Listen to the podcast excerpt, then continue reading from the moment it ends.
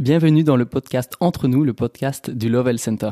On vous invite à oser parler de sexualité avec authenticité et vulnérabilité. Dans ce podcast, on vous offre des outils pour faire votre chemin personnel. Entre nous. Entre nous. Je suis Olivier Majeron, cofondateur du Lovell Center, et aujourd'hui je suis au micro avec Camille Rimbaud, qui produit nos podcasts. Je vous propose euh, une nouvelle saison très intime où finalement c'était mon premier rêve. Quand j'ai voulu créer des podcasts, c'était ma première idée. J'ai attendu euh, quelques années pour la, concrétiser parce que voilà, j'attendais euh, le, moment qui me semblait le plus adéquat pour le faire. Et cette saison, j'ai envie d'interviewer des gens qui euh, via leur rapport à leur sexualité, leur expérience sexuelle, euh, ont finalement changé leur vie. Elles ont, grâce à la sexualité, ils ont certainement touché euh, euh, une relation à leur corps, à la vie toute différente, qui a un peu transcendé euh, leur choix de vie et qui a, qui, a, qui a permis de transformer leur vie et euh, leur manière d'être. Et ça, ça m'inspire beaucoup parce que je pense que voilà, comme on l'a dit récemment avec Caroline Atlas dans un épisode précédent, la sexualité, c'est la créativité et à un moment, on touche à tellement d'énergie, d'intuition et de force qu'on on, décide de changer sa vie. Quoi. On peut plus continuer comme ça l'était avant. Hein. Il y, a, quelque chose qui se met en route, un alignement et une joie de vivre. Et, euh, j'avais envie de trouver des personnes qui, euh, qui finalement peuvent témoigner de ça. C'est-à-dire une sexualité qui dépasse largement le cadre de l'acte, mais qui finalement euh, touche tous les domaines de leur manière de voir le monde, la vie et leur corps et les relations. Et, euh, et voilà, aujourd'hui, il a la chance de commencer justement avec Caroline Atlas. Je lui pose cette question euh, de vouloir, de bien vouloir partager en fait en quoi la sexualité était une, une source de transformation et, peut-être d'éveil, d'émerveillement qui a, qui a changé sa vie. Et, qu'est-ce quelles ont été les étapes ou les éléments qui ont permis cette transformation? Bonjour Olivier. Alors c'est un vaste sujet je vais peut-être dire des choses qui, qui, vont t'étonner. Parce que moi, ça n'est pas une sexualité géniale qui m'a euh, permis de m'éveiller. C'était le contraire. Euh, j'étais pas du tout éduquée. Euh, j'étais jeune, euh, je ne connaissais rien et euh, j'étais pas. Quand j'étais jeune, j'étais très mal dans ma peau. Je vivais dans un milieu qui me correspondait pas, je me sentais totalement différente. J'étais même persuadée que j'allais finir dans un hôpital psychiatrique à 30 ans. J'avais énormément d'intuition, de rêves, etc. Et je me sentais pas du tout euh, en accord avec le monde. Euh, et j'étais extrêmement timide. Donc finalement, mes premières relations sexuelles ont été des relations sexuelles où euh, je me suis laissée faire, je savais pas trop ce qui m'arrivait. Euh, j'ai pas forcément trouvé du plaisir. Je, partais à la découverte de quelque chose de nouveau, mais qui n'était pas forcément euh, spécialement super bien.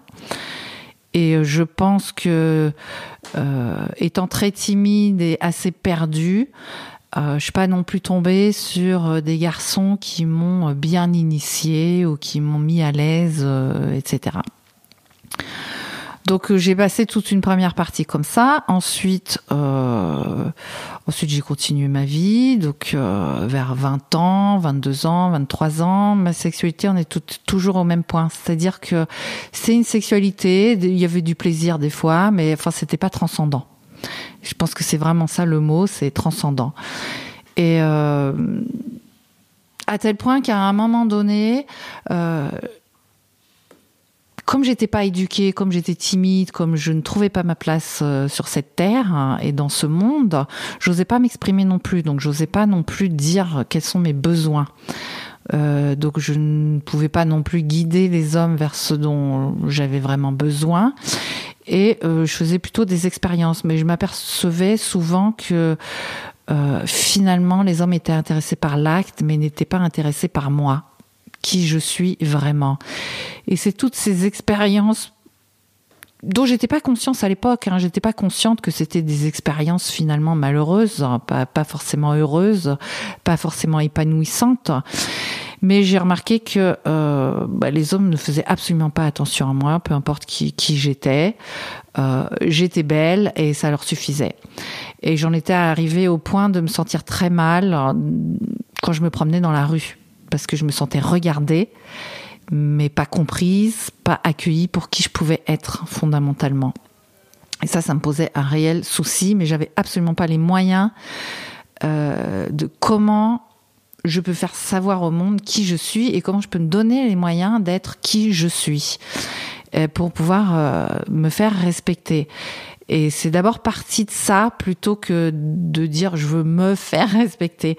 À tel point que après je suis passée dans une deuxième phase qui heureusement n'a pas duré longtemps, mais qui était plutôt euh, je l'ai su par après, autodestructrice, dans la mesure où là j'ai enchaîné les expériences, toc, toc, toc, toc, pour, pour, comme pour me venger.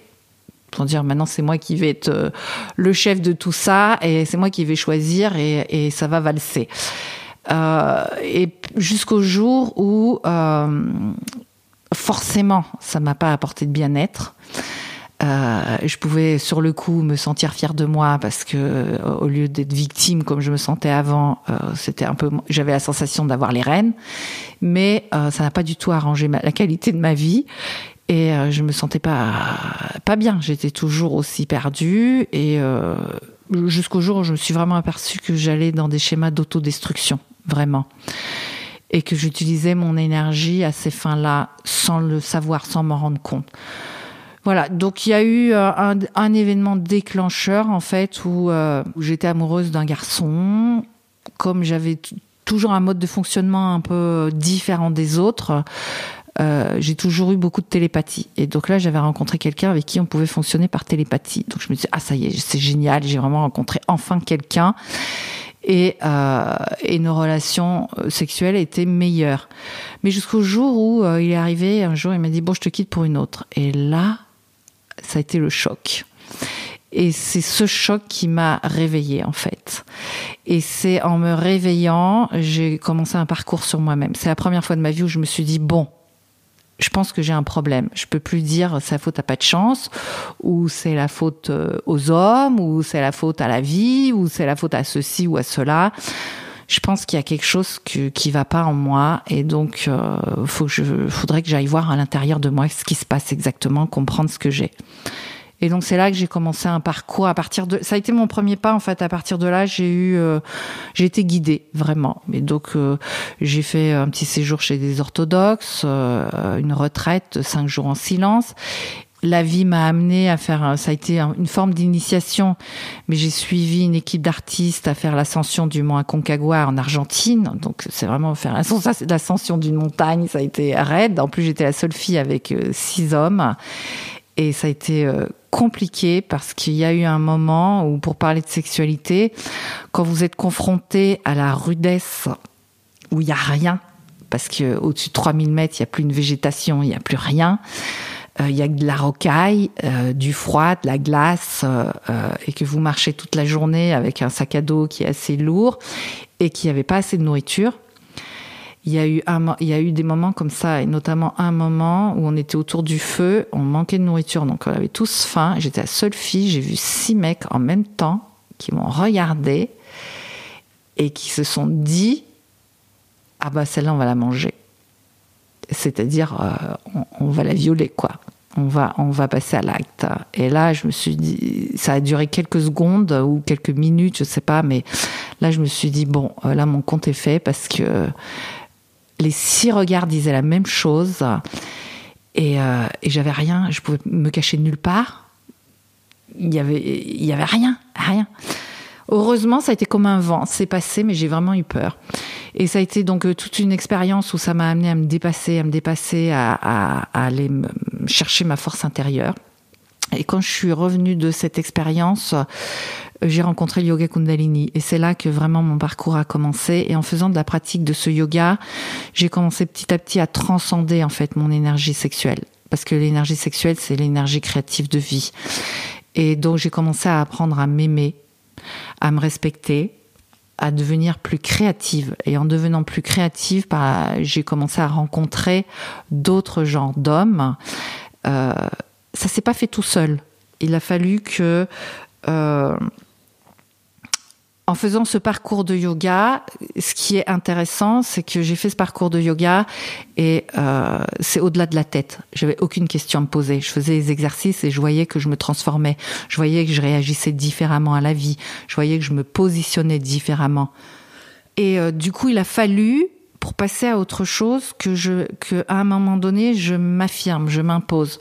Et donc euh, j'ai rencontré un garçon qui ne me respectait pas, euh, qui était plutôt comme avant, et il a fallu que je dise à un moment donné stop, stop, ça je veux plus.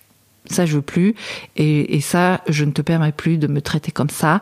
Et je ne veux plus de ce genre de relation. Et même si la relation sexuelle peut sembler agréable, elle n'est pas fondée sur quelque chose de créateur, de respectueux et de fondamentalement bienveillant. Donc, stop. Et c'est quand j'ai fait cet acte-là et que j'ai dit stop, et qui était un acte pour dire je décide de me respecter en fait, euh, que là j'ai pu commencer à avoir des relations sexuelles beaucoup plus harmonieuses.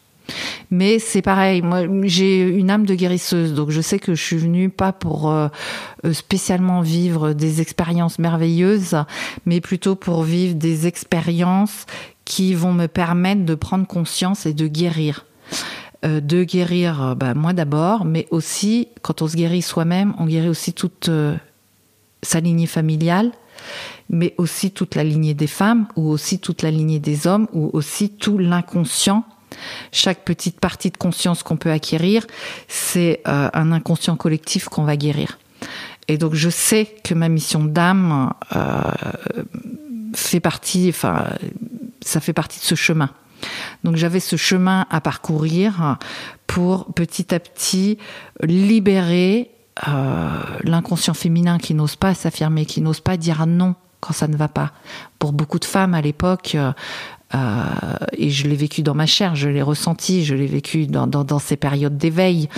Euh, beaucoup de femmes, euh, l'acte sexuel pour les femmes, elles étaient, c'était simplement destiné à, obéir, elles devaient obéir à leur mari elles étaient soumises, elles n'avaient pas la possibilité de dire non. Elles devaient subir un acte sexuel.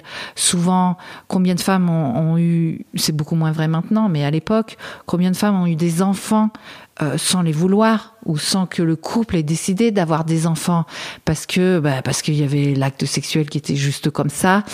Donc je sais que moi dans ma psyché c'est passé par euh, toute cette euh, ces expériences ces expériences sexuelles pour arriver au point de me dire non maintenant je me respecte et j'ai vraiment senti quand j'ai fait cet acte là que j'avais tout l'inconscient collectif féminin avec moi et qu'il fallait redresser tout ça pour pouvoir dire euh, non, je suis une femme et là je vais respecter mon énergie.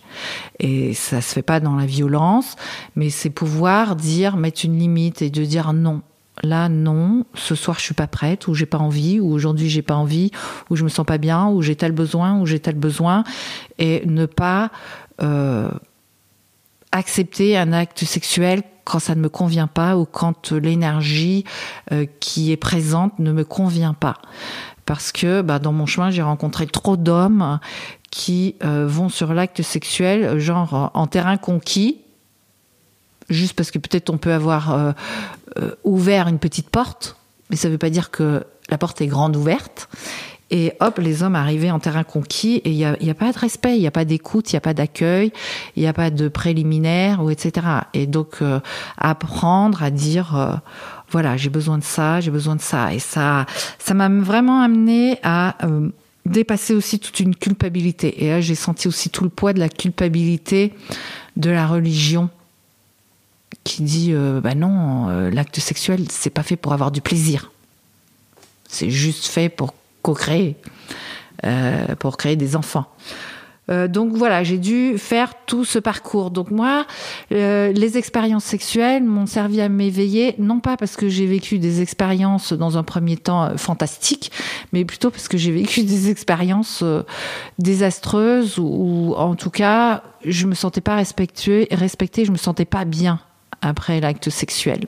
Même si euh, je pouvais avoir trouvé un petit peu de plaisir à droite ou à gauche, mais je me sentais pas euh, nourrie, je me sentais pas complète, je me sentais pas euh, épanouie.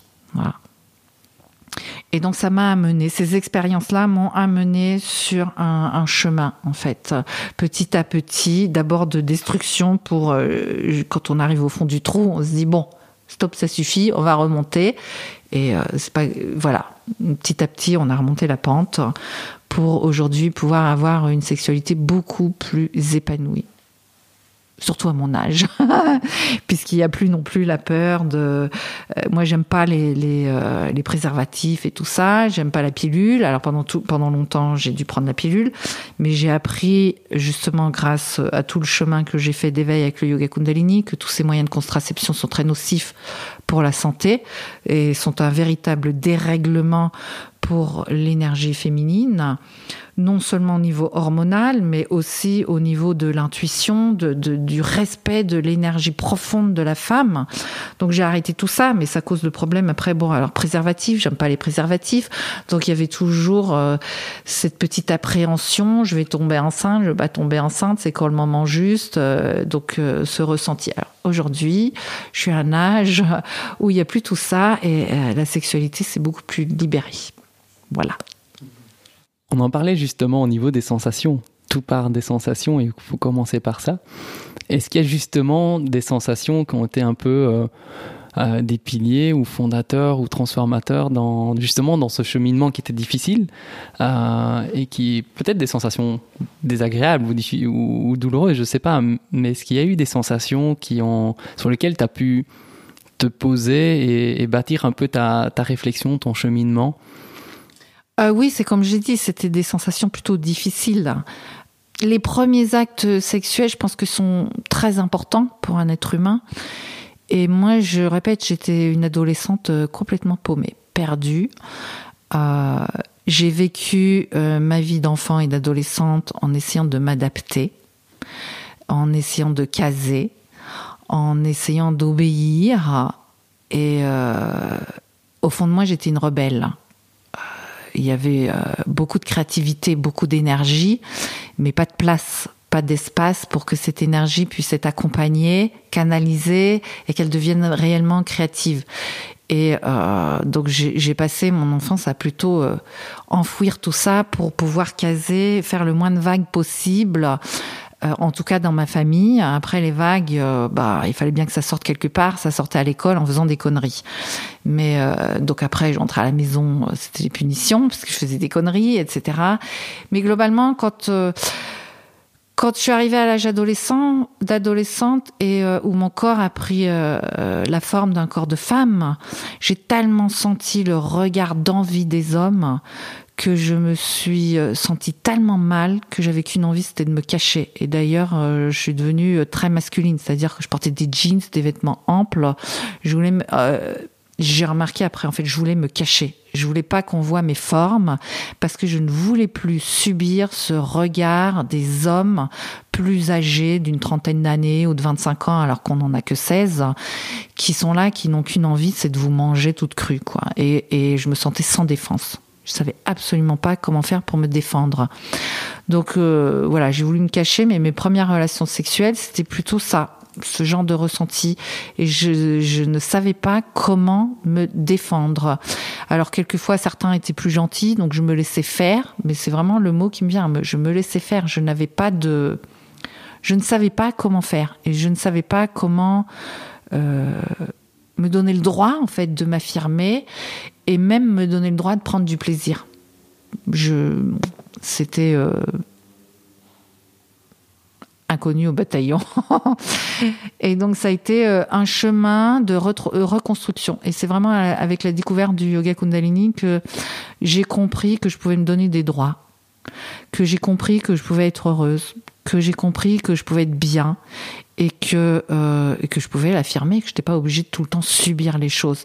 Mais c'est aussi avec euh, l'âge.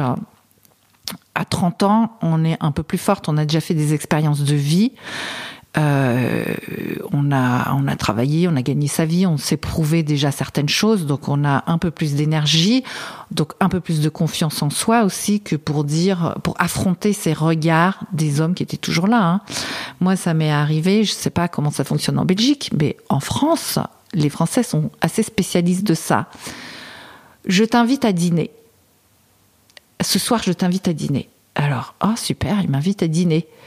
Et en fait, il vous invite à dîner juste parce que dans sa tête, ça va finir au lit.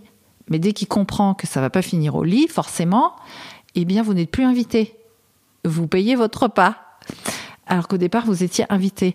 Et le nombre de fois où j'ai vécu ça, mais c'est c'est euh, hyper frustrant parce qu'on dit mais euh, c'est quoi? Je suis qu'un objet, je suis qu'un un bonbon qu'on va se mettre sous la dent et puis qu'après qu'on va jeter parce qu'on en a plus besoin. On s'en est bien servi et puis euh, j'étais pas bien et je savais pas quoi faire avec ça. Alors évidemment à 30 ans on a un peu plus de d'expérience et on commence à se dire oh, oh là stop on est on a plus d'outils pour dire euh, pour dealer avec ça pour euh, pour affronter ça pour se défendre. Mais franchement euh, au départ ça n'a pas été euh, forcément amusant agréable bienveillant ou ça ne m'a pas nourri en tout cas. Voilà jusqu'à ce que je fasse ce chemin de transformation. Donc moi mes relations sexuelles elles ont plutôt servi à me dire à un moment donné, réveille-toi. Et plutôt parce qu'elles n'étaient pas forcément agréables ou je me sentais pas nourrie que par le fait que waouh, j'ai eu une relation magnifique et ça m'a donné envie d'aller voir plus loin et de et de continuer à avoir euh, euh, ces orgasmes, etc. Je voulais te demander, Caroline, tu parles du yoga Kundalini, euh, qui est pour moi une pratique énergétique en fait. Donc tu as dû aussi découvrir, j'imagine, par cette voie-là, toute une dimension énergétique du monde dont tu n'avais peut-être pas conscience euh, auparavant. Et justement, dans, dans ton vécu euh, sexuel ou dans ton vécu des ressentis, comment est-ce que cette ouverture à la dimension énergétique de la vie a, a fait évoluer tes ressentis sexuels, quoi? Tout simplement parce que, euh, alors mon parcours en yoga kundalini euh, a été lui aussi un peu particulier, un peu spécial. Mais disons que mon premier cours, je suis arrivée au cours parce qu'on m'avait dit que ce serait bien que je fasse ça, parce que j'ai eu des signes. Et euh, donc j'ai dit, bon, allez, je vais aller voir un cours. Je suis arrivée au cours, au bout de 10 minutes, euh, j'ai dit non mais franchement c'est ridicule ce truc. Pour faire ce genre de gymnastique, euh, je peux rester chez moi, j'ai pas besoin de payer un cours, c'est crétin. Et c'est la première fois de ma vie que j'ai entendu une petite voix intérieure qui m'a dit non mais franchement euh, dans l'heure qui suit t'as quelque chose de meilleur à faire que t'as autre chose à faire et c'est vrai que j'étais un peu perdue à cette époque donc je dis ah, non pas forcément et la petite voix m'a dit bah alors au lieu de juger de faire un scandale et de te lever en plein milieu du cours pour partir peut-être que tu peux attendre la fin du cours et voir ce qui va se passer euh, oui pourquoi pas et là, ça a été curieux parce que quand j'ai fait cette, ascension du Mont Aconcagua dans l'Argentine, euh, j'ai failli mourir. Euh, en fait, je suivais une, équipe d'artistes qui créait un personnage humain sur la montagne, donc euh, avec les éléments naturels. Donc avec des assemblages de pierres euh, au pied de la montagne, on a créé les pieds, mais plus on montait, on créait le sexe, le cœur et la tête au sommet, les mains, etc. Et moi, je suis tombée à l'endroit où on créait le cœur, mais je suis tombée par, euh, j'étais en train de faire un œdème pulmonaire, donc je suis tombée par manque d'air. Mais il faut savoir que j'ai accepté de partir, euh, euh, c'était suite à cette rupture amoureuse, donc j'étais super mal, très triste, j'arrivais pas à m'en remettre, et je me suis, j'ai eu un coup de téléphone, tiens, j'ai un copain qui cherche une photographe, est-ce que tu veux suivre euh, cette équipe? Et moi, je me suis dit génial parce que ça va me changer les idées, ça va me, me faire vivre autre chose. Je, je sors de la France, je sors de, de mon quotidien, super, oui, j'y vais. Et donc pendant ce cours de yoga, euh, l'enseignante commence à dire on va faire un exercice pour le chakra du cœur. Et jusque-là, elle avait rien expliqué. Elle avait juste dit lever la jambe, le bras comme ci, comme ça. Et, moi, j'étais habituée à faire du sport, donc euh, je regardais tout le monde. Je voyais des gens qui levaient le bras, mais il était plié. Je me disais mais euh, elle corrige même pas, c'est ridicule, c'est stupide. Et euh, évidemment, j'avais pas les yeux fermés, j'étais pas en contact avec moi-même. Et donc, elle a commencé à dire on va faire un exercice pour le chakra du cœur. Et le chakra du cœur, il est relié à l'élément air, aux sentiments amoureux et aux pensées. Et euh, si on a trop de pensées, ça peut créer de l'angoisse. Enfin bref, c'était moi. Je me suis dit, mais attends, elle parle de moi là, c'est pas possible. J'ai réalisé qu'à la montagne, j'étais pas tombée à l'endroit où on avait fait le cœur. Euh, enfin, j'étais pas tombée à 4850 mètres, ce que, ce que je m'étais toujours dit. J'étais tombée à l'endroit où on faisait le cœur. J'étais partie sur une peine de cœur. J'étais tombée par manque d'air. Or, le chakra du cœur est relié à l'élément air. Et j'étais quelqu'un, à l'époque, d'hyper angoissé, avec tout le temps 100 millions de pensées qui tournaient que je savais pas gérer. Donc là, tout d'un coup, je me suis dit, oh, mince. la vie semblait avoir un sens caché que je ne connaissais pas. Je peux vous dire que je me suis mise à faire les exercices comme une malade. Et je me suis mise à fond et je suis sortie du cours, je me suis sentie mieux que jamais dans ma vie. Donc là, je me suis dit, waouh, il y a un truc magique ici. Et c'est vraiment euh, le propre de, de la sexualité, c'est ça. C'est magique. C'est la magie. Donc c'est retrouver la magie de la vie. Donc en fait, les cours de yoga m'ont permis petit à petit de retrouver la magie de la vie parce que j'ai pu connecter le sens caché derrière les choses. Et du coup, j'ai pu connecter ma vraie dimension. Ce qui faisait que j'étais tout le temps décalée dans ma vie, c'est qu'en fait j'avais ce contact-là, mais je pensais pas que c'était permis parce que je le retrouvais jamais dans la vie quotidienne. Du coup là, je me suis dit mais en fait la vie elle est comme ça, donc en fait t'es dans ton bon droit, enfin t'es t'es t'es normal, t'es pas folle, t'es pas pas bizarre, t'es pas euh, voilà. Euh, et j'avais fait aussi un voyage au Brésil juste avant où j'avais constaté qu'au Brésil, les gens, ils avaient cette double vie. Ils avaient leur vie sociale et ils avaient leur vie spirituelle dont ils parlaient pas forcément, mais tous ils avaient une vie spirituelle et que euh, et j'ai pu j'ai pu voir ce côté-là. Donc je me suis dit, ah j'aime bien ce pays parce qu'ils ont une vie spirituelle, enfin ils ont une vie plus profonde, autre chose que simplement la vie sociale. Et je m'apercevais petit à petit que bah moi, par, de par mes ressentis, mon intuition particulière, j'avais euh, depuis petite la particularité de pouvoir discuter avec les morts ou de pouvoir avoir des rêves prémonitoires, toutes sortes de choses.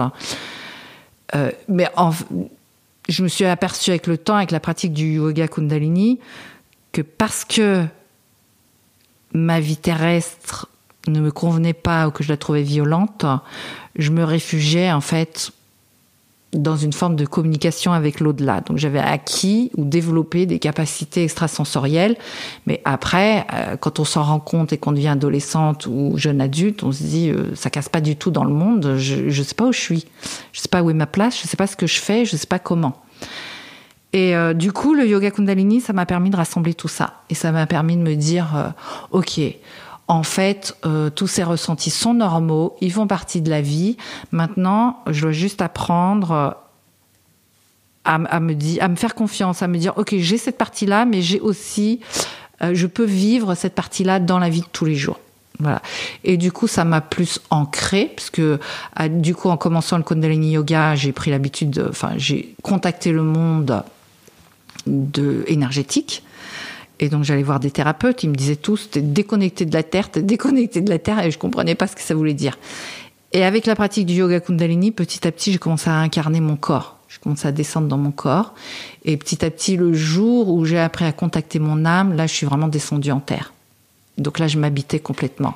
Et là, ça m'a donné les ressentis ou la capacité de vivre une relation sexuelle en conscience, de façon épanouie, de façon tranquille, de façon sereine.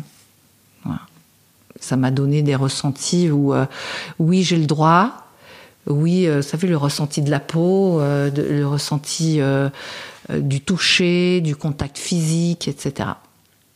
Ah, c'est très riche, hein. j'ai beaucoup de réflexions. Et une des premières, je reviens un peu sur ce qu'on parlait tout à l'heure quand tu disais qu'en tant que femme, tu te sentais dans la rue un peu en proie ou gibier ou enfin voilà tu te sentais par rapport au regard des hommes euh, un, peu à la merci et en insécurité. Ou quelque part on n'a pas l'apaisement ni du mental parce que les angoisses et tout sont là pour euh, finalement court-circuiter notre bien-être et notre relation à la vie où rien paraît logique et fluide et, tout paraît un peu dénaturé.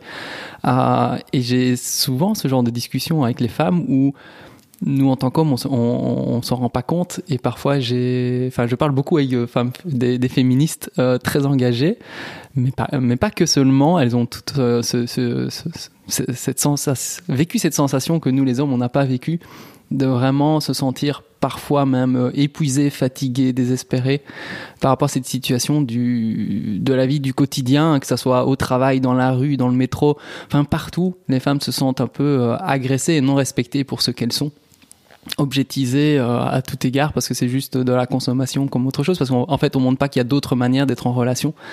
Euh, et c'est ce pourquoi j'aime bien parler euh, de, de, la sexualité de manière vaste parce que ça touche à beaucoup plus de domaines qu'on l'imagine et que pour le vivre ancré bien dans son corps comme tu dis il y a tout un travail de, de, travail sur soi, mais psychologique et mental et spirituel, qui, qui, qui, qui va en parallèle souvent pour se permettre d'être bien à l'intérieur de soi, de s'affirmer, de le vivre euh, complètement. Mais cette, euh, cette situation des femmes ici dans notre société occidentale et ailleurs me touche énormément parce qu'il y a vraiment ce côté où elles se sentent en permanence sur le qui-vive ou épuisées de devoir faire face tous les jours régulièrement à ce sentiment-là et que d'arriver à, dépasser ça pour beaucoup c'est déjà un challenge. Toi tu y es arrivé via euh, le yoga kundalini en grande partie pour euh, finalement euh, faire fi un peu de ce qui se passe à l'extérieur, revenir à toi-même, faire éveiller tes sensations et, dire je le mérite. Il y, y, a une cohérence et une conscience. En tout cas, tu as vécu des expériences sensorielles qui t'ont dit ok, je suis sur le bon chemin. Euh, je persévère, je sens qu'intuitivement il y a quelque chose de, fort dans cette pratique et, euh, et j'imagine que c'est ça qui t'a vraiment emmené dans des nouveaux horizons qui t'a libéré en fait de ce sentiment euh, de difficultés bah, D'abord, j'ai envie de dire, euh, ce qui m'a libérée, c'est justement, quand on pratique le yoga kundalini, la première des choses, c'est qu'on gagne de l'énergie.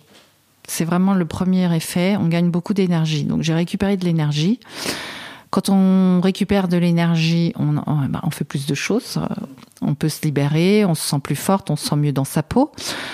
Ça développe aussi beaucoup l'intuition, donc euh, je suis restée en contact avec moi-même et petit à petit, ça nous amène à aller à la rencontre de nos peurs pour apprendre à nous connaître vraiment.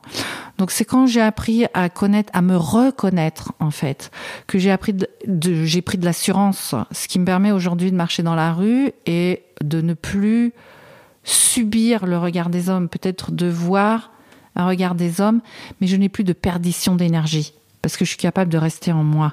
Ce qui fait qu'on se sent fatigué ou épuisé, c'est que le regard d'un homme qui mange une femme, ça prend de l'énergie à la femme. Si la femme elle n'est pas consciente ou elle n'est pas pas capable de rester en elle, elle perd cette énergie. J'ai vu aussi énormément. Je, vais raconter juste une anecdote. Euh, donc je fais un stage de développement personnel et euh, il y a une des participantes à un moment donné qui dit Je me sens très mal. J'étais bien et là je me sens très mal. Donc l'enseignante lui dit À partir de quel moment tu t'es senti mal?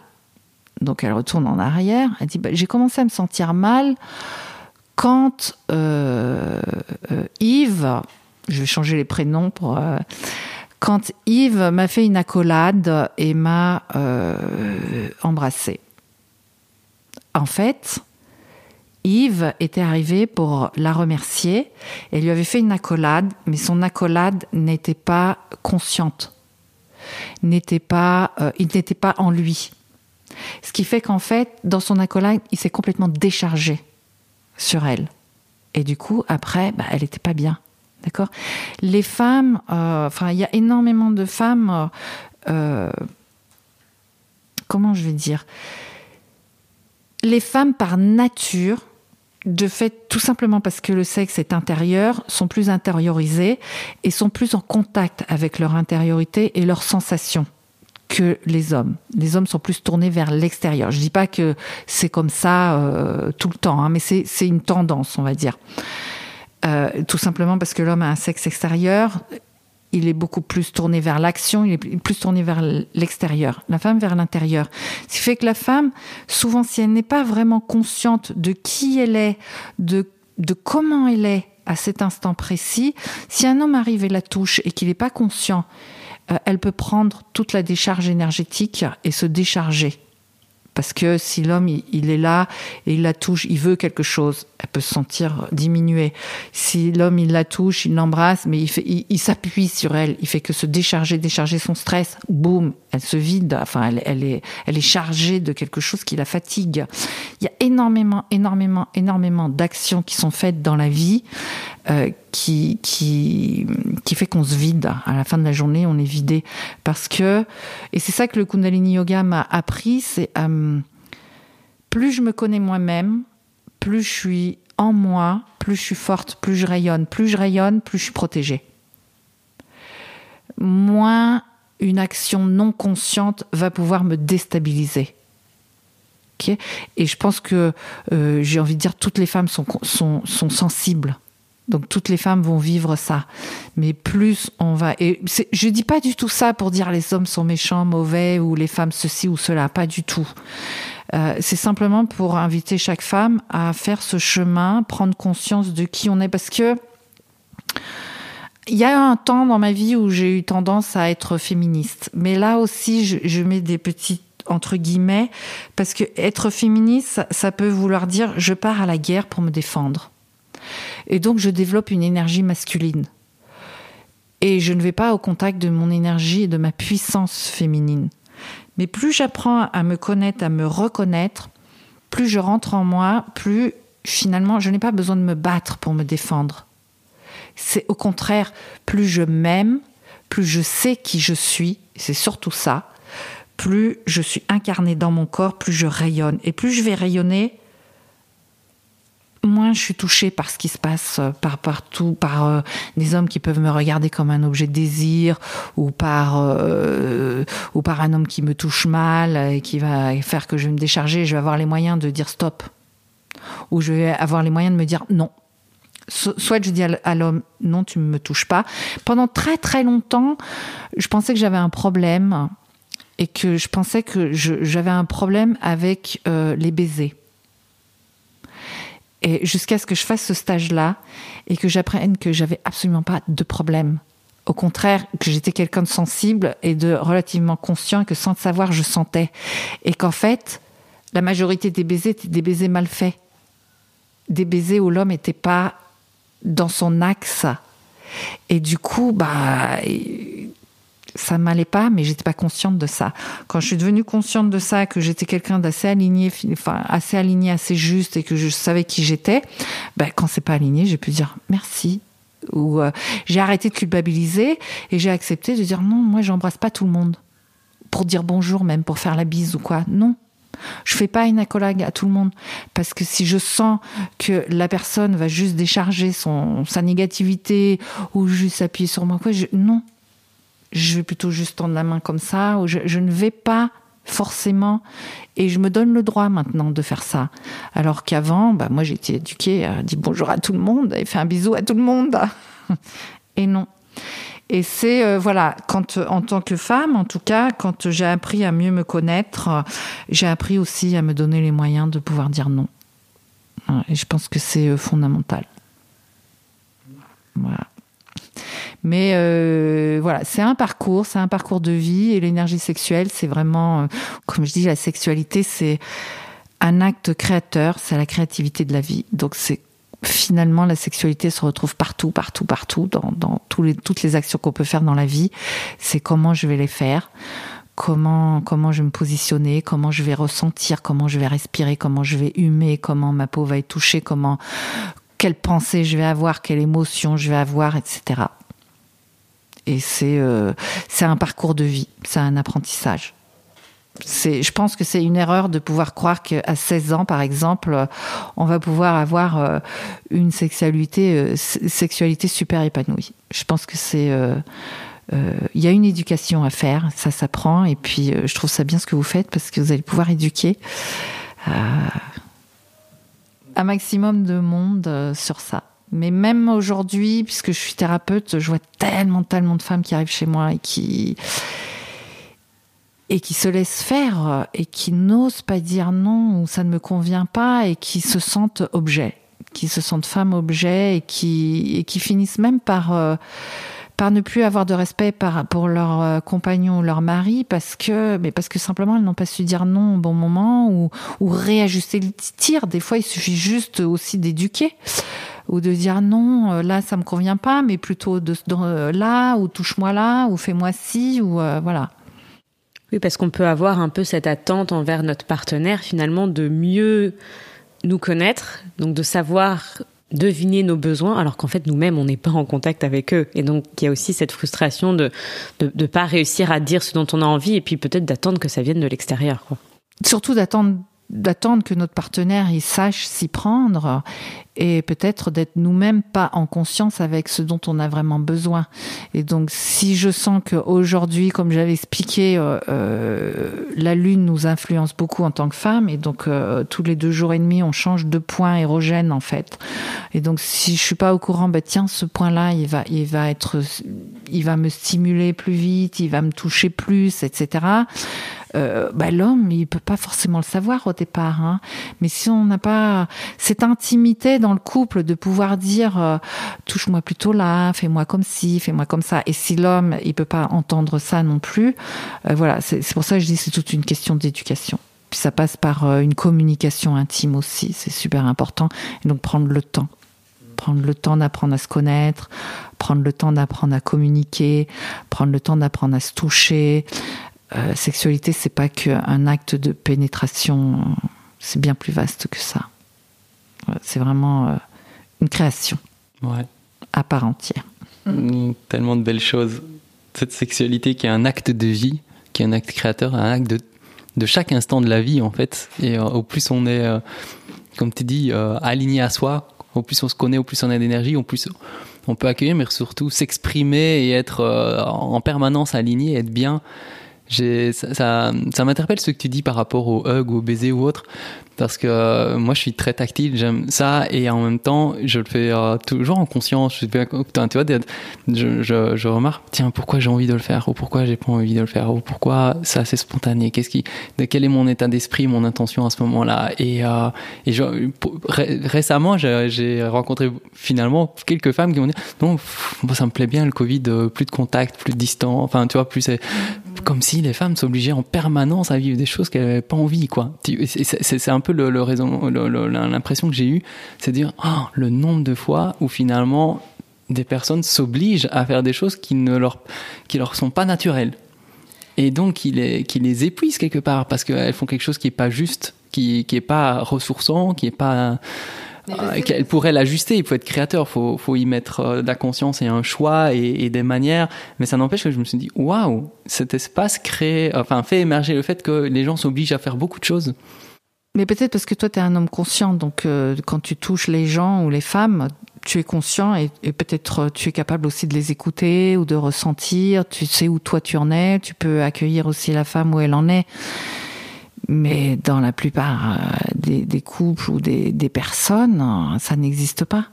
Et donc la majorité des femmes subissent des choses et, et franchement, même encore aujourd'hui, ça peut rester compliqué pour moi de dire non non, parce que c'est tellement ancré dans la culture, il y a tellement eu cette culture euh, patriarcale euh, où tout était permis à l'homme et la femme était, euh, elle restait à la maison, elle devait obéir à son mari, elle devait, elle servait juste à éduquer les enfants et elle avait rien à dire.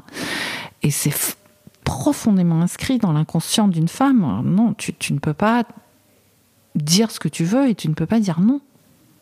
C'est euh, c'est plus compliqué que ça. C'est euh, parce que dire non, c'est aussi prendre le risque, parce que dans l'inconscient des hommes aussi, c'est profondément inscrit que ce qu'ils disent, c'est la vérité, ce qu'ils veulent, ça se fait.